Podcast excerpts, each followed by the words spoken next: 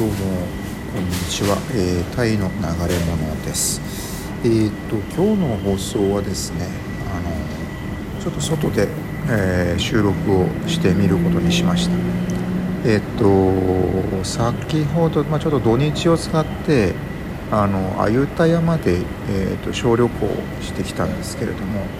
えっ、とですねその時のまあ様子というかちょっとまあお話できたらなと。でああと今あのお話ししてる場所がですねえっ、とバンコクのプラトゥナムというところでプラトゥナムのですねあの商業ビルあのがあってそこのまあ地下1階にあのちょっと涼しいんでエアコンがすごく効いてていいなと思って。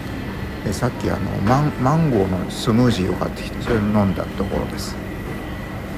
いややっと一息ついたなと。でちょうど昨日、えー、バンコクから出発してえっ、ー、とですねあの今回ちょっと趣向を変えて、えーと、電車で行って行こうと思いました。でえっ、ー、とまあオンヌットから、まあえー、ですね確か46番のバスに乗って、えー、それで、えーと、あそこに行ったんですね。あのフアランポン、えーと、中華街の近く、うん、で最初でそれ乗ってそのまま着くかなと思ったんですけど、え、どういうわけかバスがいろいろ蛇行運転というかあ、まあ、コースがちょっとそれてでえっとフアランポーン駅から南に向かってえっと確かあれは10分ぐらい、えー、南のところ歩いてですね。で到着して。でそこからあ徒歩で歩いてフアランポン駅まで来ました。で途中なんかチャルンチャルンクルン通りか。あにでそこでクイティアをあじゃあバミーか。バミーを食べて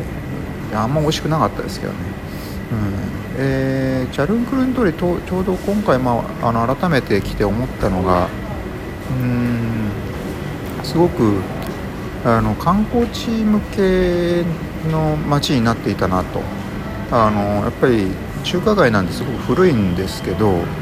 あの街並みがやっぱりあこれってかなり観光地あの観光客を意識して作られた街なんだなと思ってうん、思いました。でまあねやっぱりあの中華街近く、うん、中華街なんであれなんですよね。まあもうあのあんまり歩くの歩きにくいっていうか、まあ、車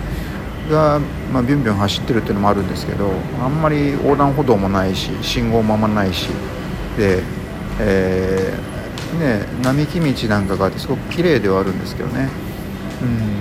もうちょっと、まあ、歩く人のことを考えたらいいんじゃないかなと思ったりもしました。でフアランポン駅に着いてですねでそこからあの今どうもあのそういっ長距離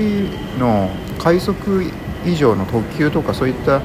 えー、電車っていうのは全部バンス中央駅の方に行ってるみたいで。で、えー、フアランポンも電車は走ってるんですけどね。え、っと各駅停車の鈍行の列車のみになってるみたいですね。で私が買ったのが、えー、と15バーツ。あのすごい格安なんですけどね。日本円で45円とか50円とかじゃないですかね。っていうすごく安い切符を買ってえー、っとでね行ったんですけどまあ12時55分発でで結局出発に20分ぐらいかかりましたね。遅れました出発が。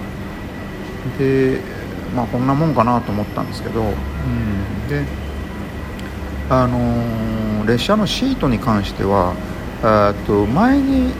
前もあゆた行く時に列車使ったんですけどあの時は木の椅子だったですね。で今回はちゃんと一応あのクッションが効いてる椅子でした、うん、だから椅子に関してはちょっとなぜかあのレベルアップしてたっていうですねことがあって。でまあそこからあファランポン駅出発したんですけどまあそうですね。あのバンコク近辺というのは割とあのあばら屋みたいなあバラックみたいな家並みがたまにちらちらっと見えたりとかあの高速道路の付近走ったりですねしてでまあとにかくまああれですね。エアコンが効いてないのも覚悟の上だったんですけど、うん、扇風機だけで。一番気になったのがあの空気が悪くてですね。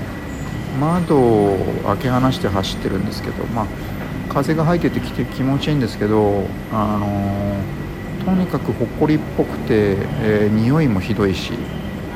うん、排気ガスみたいなのが混じってる感じなんですよね。だからあのちょっと胸が苦しくなる感じでした。あのあんまりにも空気が悪いんで。であのまあ、マスクも、まあ、コロナのせいでマスクして、まあ、しましてますけどね。ただあのまあ、こんだけもう風通しもいいから、まあ、マスク外してもいいかなって思って一瞬外したんですけど、うん、その後あの窓から入ってくるそのあ外からです。入ってくるあの風があのあんまりも埃っぽくて結局またマスクをしました。まあねあれ予想外なことでしたね。ああそういったあの関門が待ち受けている。でそれでえっ、ー、と2時間ぐらいですかね、えー、結局、うん、かかってアユタヤ駅に着きました。でアユタヤ駅っていうのはまあ本当、えー、タイによくあるあの地方の駅という感じでで駅を降りてまああすぐところにえっ、ー、とトゥクトゥクとあと、えー、モーターサイのタクシーが待ち受けてるんですけどね、まあ、これはもうあのぼったくられたくなかったらもう間違いなくあのモーターサイのタクシーに乗った方がいいと思います、うん、多分トゥクトゥクの連中っていうのは多分あの観光客だっていうのが分かるとすごいあの法外な値段をふっかけてくるんじゃないかなとかと思って。で、えっと、モーター祭の方はで結局今回あのアユタヤグランドホテルの近くの,、まあ、あの山田屋サービスアパートっていうのがあってですねそこに、えー、泊まったんですけどね、まあえー、要は、えーと、グランドホテルっていうところの近くに割と日本人街みたいになってるわけですよ。でそこに、えーと、宿をそうですね山田屋のところに宿を取って。で、えー、要は、え、っと鮎田屋駅から、まあ、そのグランドホテルのある辺り日本人街っていうのは大体3距離にすると3キロぐらいなんですけどあの値段はですね50バーツでした。だからこれが、まあ、まあ、高いのか安いのか多分ちょっとぼったくられてるのかもしれないですけど通常は30バーツぐらいじゃないかなと思うんですけどね。そうですね。そんな感じで、えーと、日本人街に行って。でまああの今回あの来た目的っていうのはあの以前、まあ、私が働いてた会社あの上司に、まあ、会うということがあっ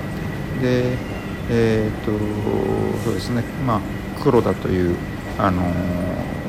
まあ、レストランというか居酒屋があるんですけどね。あの鮎田屋で有名なまあ、そこで食事をして、まあ、いろいろ話してです。ねで、えー、翌日、まあ、今日ですか。今日帰ってきたわけですけど。まあ帰りはですねあのロットゥっていう乗り合いバンに乗りました。あれで使ってで確かあのフューチャーパークのとこまで、えっと、70バーツでしたね。でその後あのフューチャーパークの近くから、まあ、電車に乗ろうか一瞬思ったんですけどでもバスの方がやっぱ路線バス使えばもうちょっと安くなるかなと思ってそれで路線バス乗ったら27バーツであの触りまで27バーツで。まあこれがあの思ったよりも時間かかってしまったなというのがこれがですねえっと要は、えっと、高速道路の下を通るのかと思ったらあのもっと速道を通っていてでそれでサ,、えーと、サパンマイじゃないな、えーと、なんて言うんだろう、あ、幸米地区か。幸米っていうとこがあってですね。そこに、えー、方面行った後あと高速道路に一度乗ってですね。それで、えーと、ラマ旧世通りの方に行くと。なんかすごいぐるっとね循環するようなあ感じのルートだったわけですよ。で、えー、まあ時間かかりましたね。結局また2時間あのアユタヤから換算すると2時間半ぐらいかかってやっとバンコクに到着したようなそんなような長旅でした。ではではまあ今日はそんなような感じです。さよなら